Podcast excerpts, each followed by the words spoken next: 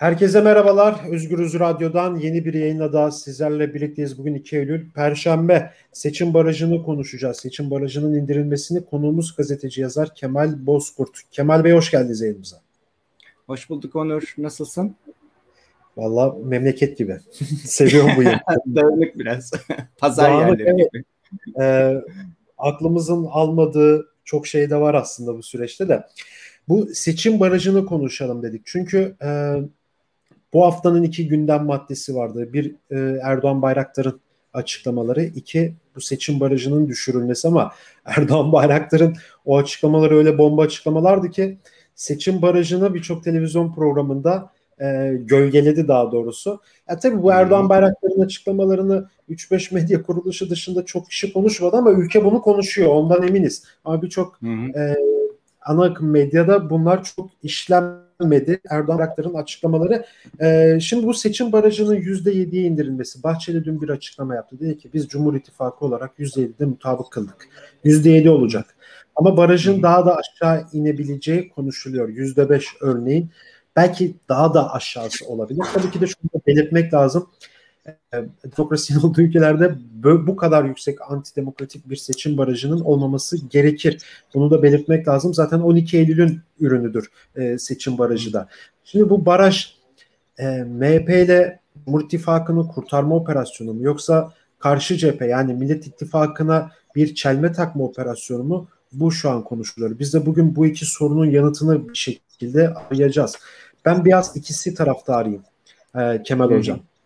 Ee, Eyvallah. Fikirlerim değişebilir, değişkendir. İknaya da açığım bu konularda. Biraz böyle düşünüyorum. Siz nasıl düşünüyorsunuz? Yani seçim barajının %7'ye indirilmesi e, MHP'nin e, mevcut şu an yapılan anketlerde yüzde 5 ila 8 arası çıkıyor. Yani birçok anket firmasının yaptığı anketlerde. Onların e, birinci çıkarabileceği iller var. İşte Yozgat gibi, Osmaniye gibi. Buralardan milletvekili çıkarıp birinci parti olarak meclise girmesini mi sağlıyorlar yoksa e, Millet İttifakı'na bir çelme mi takmak istiyorlar? Çünkü devanın da e, oy oranları e, son anketlerde yükseliyor. %4 ile 5 arasında. Yani Millet İttifakı'nı parçalamaya yönelik bir hareket midir acaba sizce? Yani çok tekniğe boğulmayalım da hani böyle günlük yaşamda bunun karşılığını insanlar nasıl anlıyor? Ben biraz oraları dert ediyorum. Ama mesela e, dün Devlet Bahçeli yüzde yedi olarak tescillenmiştir. Başka da bir tartışmaya gerek yoktur gibi bir şey dedi ya. E, evet. Aslında tescillenen şey bu anket sonuçlarını bizim de gördüğümüz anket, anket sonuçlarının tescillendiğini düşünüyorum ben. Millet İttifakı'nın içerisinde yönelik olarak evet bu yönde birkaç yazı okudum. Değerlendirme de okudum. Hani deva ve gelecek hani yüzde yediye doğru çıkarsa onların pazarlık gücü artar mı falan gibi ama e, muhalefetin güçlenmesi bence içlerinde bir tartışma yaratmaz. Aksine zaten olan bu. E, aksine bir mutluluk yaratır. Hani e, onu hatırlarsak mesela HDP üzerinden de konuşuluyor bu. E, 2015 seçimlerinde sen de hatırlıyorsundur. HDP evet. o zaman e, daha önce bağımsız vekillerle adaylarla seçimlere giriyordu. O dönem Cumhurbaşkanı e, Erdoğan e, ve şöyle demişti seçim barajını aşamazsınız ağlamak yok ama demişti. Ben net hatırlıyorum. Sonra işte biliyorsun barajı aştı hatta e, ağlayan HDP olmadı. Onu biliyoruz. Evet. Sonraki süreci de zaten e, Kasım seçimine giden bir süreç yaşadık. Ee, şimdi yani burada iktidarın kendisinin e, barajı yediye çekmesi nin muhalefete yönelik diyelim ki bu yönde düşünsek bile ben düşünmüyorum ama muhalefete yönelik bir adım olsa dahi bu şunun itirafıdır.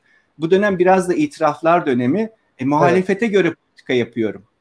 Peki neden muhalefete göre politika yaparsınız? Yani muhalefet zayıf olsa seçimi kazanmayacak gibi olsa ona dönük politika yapar mısınız? AKP'nin ilk dönem söylemleri neydi? Herkes konuşur, biz yaparızdı. E şimdi yani evet. e, AK Parti sadece konuşuyor. Sürekli ona göre bir taktik belirlemeye çalışıyor ama konuşmaları da zaten 3 gün öyle 5 gün böyle sürekli değişiyor. Yani sözler bu kadar değişiyor ama durum değişiyor mu? Durum değişmediği için zaten bunu %7'ye çekmeye çalışıyorlar. Muhalefetin bir baraj sorunu yok artık. Yani o Millet İttifakı'nın içerisinde deva ve gelecek yüzde beş de alsa, dört de alsa, üç de alsa bir şekilde ilişkileri var ve zaten muhalefet bunu başarmış durumda. Yani iktidar bölündü mesela. İktidar hem e, MHP'nin içinden İyi Parti çıktı hem AKP'nin içerisinden hem e, Deva ve Gelecek Partisi çıktı. Bu ikisi de kritik e, özellikle Deva ve Gelecek için söylüyorum. E biri son, son başbakan hani so, pardon son başbakan değil. E, önceki, önceki e, Binali Yıldırım'dan önceki e, başbakan hani yüzde 49'a kadar da oyunu çıkartmış bir birisi. E, e, Ali Babacan da e, 17 sene boyunca bakanlık yapmış farklı farklı bakanlıklar evet. yapmış, ekonomiyi üstlenmiş birisi. Yani güçlü olduğunuz haliyle siz bu insanları kaybediyor olabilir misiniz? Güçlü olduğunuz halde insanlar sizi terk ediyor olabilir mi? Bunu elbette başka bir parti açısından söyleyebiliriz. Güçlü olduğunuz halde de bazen terk edilebilirsiniz. İdeolojik nedenlerle, e, tartışmalarla bu olabilir. Ama burada bir ideolojik neden de yok. E, dolayısıyla e, bunun net bir şekilde kendilerine yönelik olduğunu söyleyebiliriz. Ama burada bir sorun daha ortaya çıkıyor. Elbette tabii ki bunu Cumhur İttifakı'na yönelik bunu yaptık diyemezler ama kendi seçmeni bunu nasıl anlayacaktır? İktidar seçmeni. Şimdi günlük hayatta biz beraberiz. Siyasi olarak partiler bazen gerilimler yaşasa da yönetim düzeninde günlük hayatta görüşüyoruz, konuşuyoruz çünkü mecburuz. Hani sadece mecburiyet ilişkisinden değil ama biz sokakta AKP'lisi, MHP'lisi, İyi Partilisi, HDP'lisi alışveriş yapıyoruz, sohbet ediyoruz. Onlar bunu nasıl karşılayacak meselesine dönüp baktığımızda valla karşıladıklarının ben biraz e, moralsiz olduğunu, cansız e, olduklarını görüyorum işin doğrusu. Bir umutlarının eskiye nazaran olmadığını görüyor, gözlüyorum. Bunu ben görüyorsam sen de görürsün, başka insanlar da görüyordur. Bu gerçekle bu anlamda bağın kopması anlamına da geliyor işin doğrusu. Yani teknik Bana. olarak da evet çok yani mesela oy kayıpları vesaire var. Ee, büyük oy kayıpları var. Sizin de belirttiğiniz gibi işte Ali Babacan, Davutoğlu'nun iktidardan iktidar partisinden ayrılması şu anki anketlerde ikisinin toplam oy oranının 6-7'ye e, denk Tabii. gelmesi ve İyi Parti'nin yani sıfırdan gelmiş bir parti MHP'nin içerisinden kopmuş bir partinin %10-12'leri 13'leri bulması MHP'nin de oradaki oylarının orada elimesine bir şekilde sebep oluyor. Gidiyor teknik olarak ama e, yani bu bir şey yorumları da yapılıyor ya batan gemiyi yavaş yavaş terk ediyorlar. Yani bu barajın düşürülmesinin konuşulması, düşürülmesi hani her şeyi bir kenara koyduğumuz zaman biraz da bu onların bir ruh haline de girmek istiyorum müsaaden olursa. Ee, öyle bir soru soracağım. Yani bu daha da fazla kırılmalara neden olabilir mi? Yani gemiyi... Ya oldu bile zaten. Hı? Efendim? Gemiyi terk ederler mi sizce? Yani bu seçim barajı evet %7 oldu. Yani herkes bunu anlıyor bir şekilde. Zaten gemi terk edildiği için bu yapılıyor. Gemi terk edilmese bir zorlu bir durum olmasa niye yapsın ki? Yani o barajın esas olarak muhalif olanlar için kurulduğunu tabii 1980 darbesinden evet. bu yana biliyoruz. E, o, onlar o barajı aştı, yıktı, geçti. Şimdi niye bugüne kadar e, e, yapmadığın şeyi bugün niye yapıyorsun? Mesela çok severdi AKP bürokratları zamanlama manidar diye. Zamanlama manidar işte. Yani bunu sen yapıyorsun. Seçimler de geliyor demektir. Bu hazırlık yapıyorsun demektir. Bu bunun habercisi. E, dolayısıyla hani bu e, günlük yaşamın kendisine gene dönü, dönecek olur isek insanlara evet. burada sen e, siyasi olarak bunu söylemek istemeseniz de aslında bunu onaylamış olduğunuzda geminin terk edilmesinin daha da hız vermiş oluyorsunuz aslında. Hatırlarsan bu arada da hepimiz aynı gemideyiz muhabbeti çok döndü. E, yani kendileri bile aynı gemide değiller. Bırak bizi. E, zaten muhalefeti hiçbir zaman aynı gemide görmediler. Kritik aşamalarda geminin batmaya yüz tuttuğu aşamalarda aynı gemideyiz e, söyle çok kullanıldı ama e, esas olarak onların gemisi başkaydı. Hani e, biz biz genelde bu denizde boğulmadan yüzmeye çalışıyorduk, boğuşuyorduk işsizlikle, güçsüzlükle. Buna rağmen muhalefet büyüdü. Zaten izah edileme, edemedikleri ve anlamak istemedikleri şey de bu. Muhalefet nasıl oldu da büyüdü bu zorlu duruma rağmen? İşte burada da dönüp zaten kritik aşamalarda bir kez daha biz dava partisiyiz diyorlar ya o zaten gidenleri gitmeyin demek için. Davamız var bizim. Fakat davamız var ise muhalefet nasıl büyüdü? Muhalefetin bir davası var aslında. Yani geleceğe yönelik olarak e, Türkiye'nin nasıl bir Türkiye olacağına yönelik ortak yaşamı nasıl sürdüreceğiz? E, bu gerilimlerden nasıl arınarak e, eşit bir şekilde birbirimizle konuşarak şu anda öyle de gerilimler bir şekilde büyümüyor. Bazen gerilimler arttırılmaya çalışılsa da insanlar arasında bu oluyor ama farkındaysan devam etmiyor. E, mesele biraz buralarda iktidar açısından tıkanıyor. E, ben bunu çaresiz bir çabaları olarak görüyorum ve yaptığın her şey e, mesela geçen gün Derya Yanık da şey demişti. E, biz e, Kılıçdaroğlu'nun tweetine karşılık hani elektrik borçlarını pardon elektrik faturalarının yüksek olmasına dair bir çıkış yapmıştı.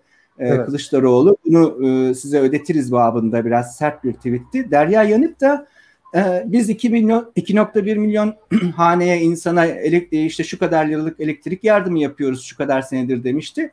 Bu aslında insanların elektrik faturasını e, ödeyemediğinin de bir tür iktidar tarafından kabulü olmuştu. Yani bir şey yaparken mutlaka başka bir şey daha oluyor. Burada şeye dönelim gene.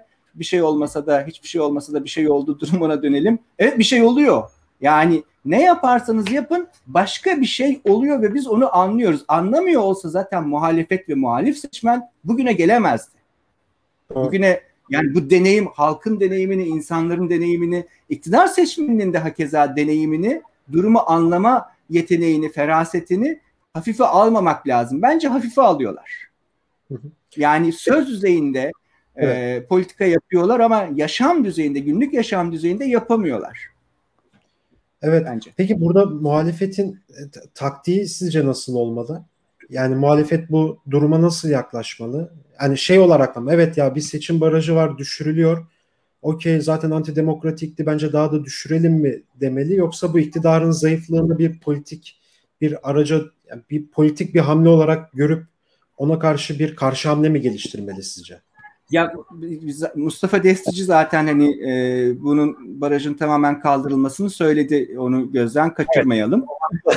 Kendince. ee, Başka türlü giremeyecek çünkü. Çünkü muhalefet barajları aşıyorsa aşamayanlar tabii ki bu yönde konuşacak ama tabii esas evet. olarak esas ilkesel olarak barajların tamamen olmaması evet. lazım. Ama bunu normal sakin bir zamanda, e, rutin bir zamanda yaptığınızda başka bir anlamı olur. Seçimler yaklaşıyor olduğunda başka bir anlamı olur. Aynı şeyi yapmanız zaman zamana göre farklı anlamlar ifade ediyor olabilir. Şu anda da o anlamı biz anlıyoruz. Biz dediğim bütün halklar anlıyor. Türkiye çok politik bir yer. İnsanlar çok politik.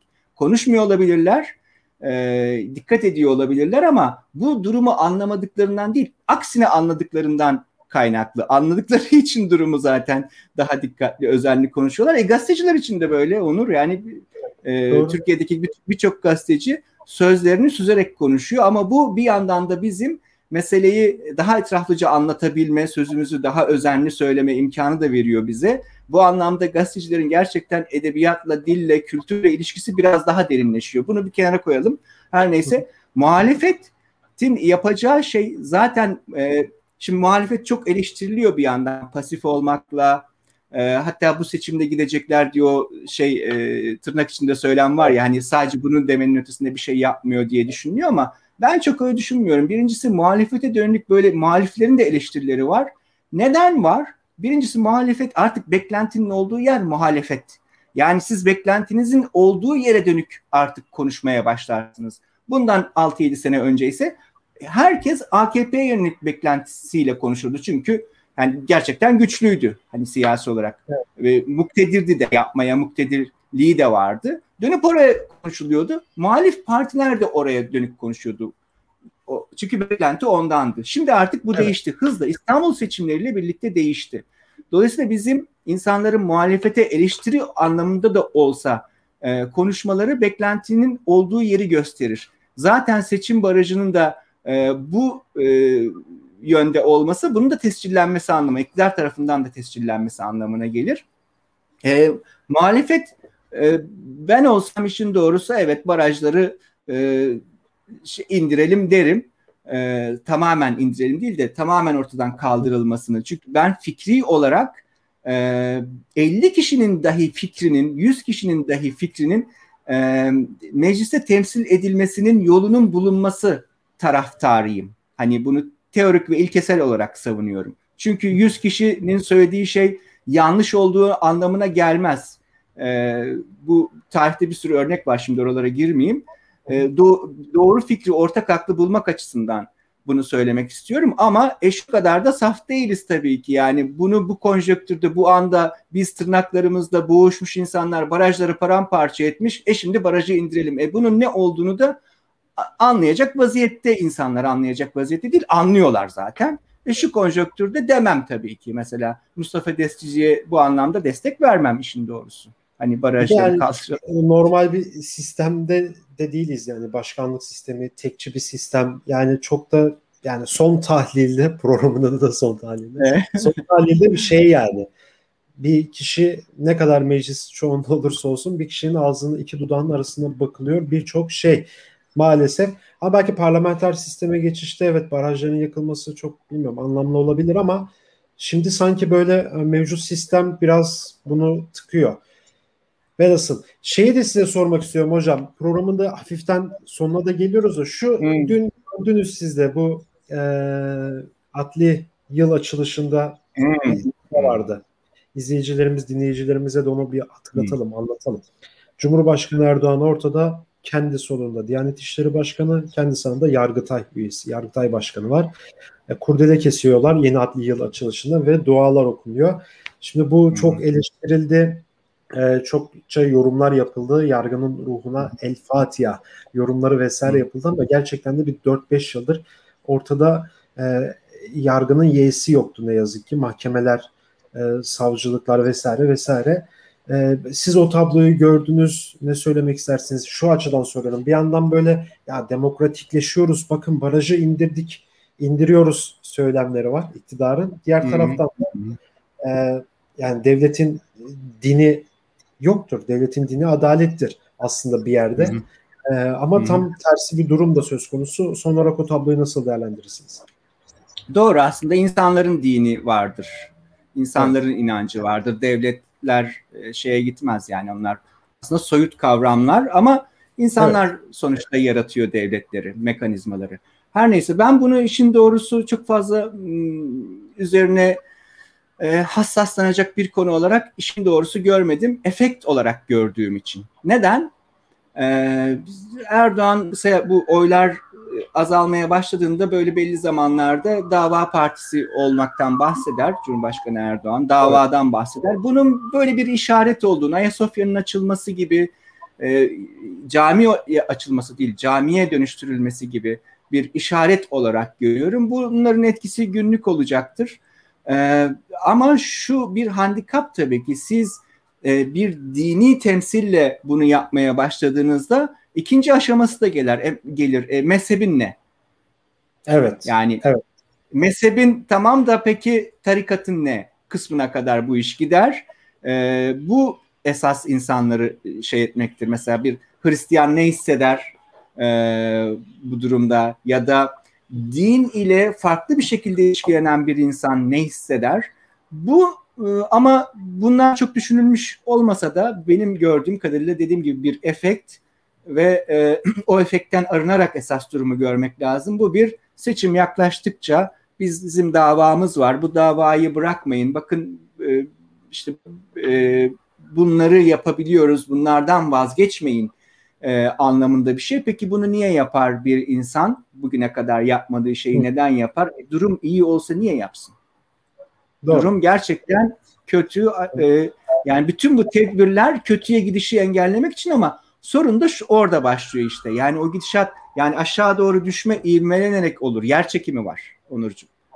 Yani onu Doğru. durdurmak çok zordur. E, sosyolojini de sosyolojiyi elbette bir yer çekimi gibi ele almayalım ama sosyolojik olarak yer çekimi de çok ağırdır yani. Ha İstanbul seçimleri hatırla 13 bin farkla ilk seçimdi. Evet. Zar zor 13 bine düşürdüler. Evet. Bir şeyler olmadı ne oldu öyle mi oldu böyle mi oldu diye 13 bine zar zor düşürdüler. E sonra 850 bini gördüler. Yani iki ay bu kadar insan yer değiştirir mi? Değiştirir. Yer çekiminden bile hızlı oldu Onur. Sosyolojik evet. yer değiştirme. İnsanlar o gidişatı durumu gördü ve tepki gösterdi ve tavır aldı.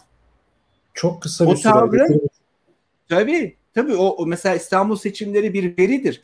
Onu da söyleyeyim. E, sen hangi tedbiri alırsan al, halk senden vazgeçtiyse vazgeçmiştir. Yapabileceğin artık hiçbir şey yok ki bir deneyimi var. 20 yıl sana bu şansı vermiş. 20 yıl Onur evet. bir çocuk doğurdu ve 20 yaşına geldi. Başka bir şey görmedi. Ya ben 10'lu yaşlarımda 20'li yaşlarımda şimdi 30'lardayım. Ha, Gördüm ya. yani e, başka bir şey görmedin o e, şey ha o yani 8-9 yaşında hatırlıyorsundur e, başka bir şeyi. Yani bunu sana verdi insanlar. Yani ve hatta başkanlık şeyinde ne diyelim Bahçeli'nin dediği gibi diyelim Türk tipi başkanlık sistemini de verdi. Ama böyle bir durumda bak Manavgat yangınları işte bu Akdeniz'deki Ege'deki yangınlar üzerine konuşalım. Neydi sistemin esası? Her şey hızlı olacaktı. Hızlı mı oldu? Yani ben bırak ülkenin bütün sorunlarına bir kişinin yetişmesi ya ben evdeki sorunlara yetişemiyorum. Eşimle bir ortaklaşma olmadan. Mümkün mü bu evde ya? Yani o baş edemezsin. O sistemi, o e, e, liyakat sistemini bir şekilde kurman lazım. Onlar olmadan iki adım atamazsın. Yani yangın uçakları kalksın emri gelmeden kaldıramıyorsun yani. O Doğru. da ne, zaman derse yani o esnada ama 100 bin ağaç daha yanıyor falan hani e, mümkün değil ki bu. Yani hızlanmadı aksine tek başına. Bu arada bunu da söyleyeyim demokrasi de hep böyle eleştiriler her kafadan bir ses çıkıyor ama her kafadan bir ses çıkmadığı durumların daha iyi olmadığını da görüyoruz. Her kafadan bir ses çıkarsa insanlar sözümü söyledim, iyi hissediyorum diye ülkeyi sahiplenir. Burada sözümü söyleyebiliyorum, ifade edebiliyorum diye sahiplenir. Ses çıkma, ses çıkartma, ortalık karışmasın denirse zaten orayı sahiplenemez. Burada benim fikrim dikkate alınmıyor diye. Çok uzattım. Vakitin de sonuna geldik. Evet, evet. Çok teşekkür ederim programa katıldığınız için. Ben teşekkür ederim. Güzel sohbetti. Evet. Sağ olun. Evet bu seçim barajının %7 indirilmesinin e, arka planında ne yatıyor e, bunları konuştuk. E, Kemal Bozkurt'la birlikte başka bir programda görüşmek dileğiyle şimdilik hoşçakalın.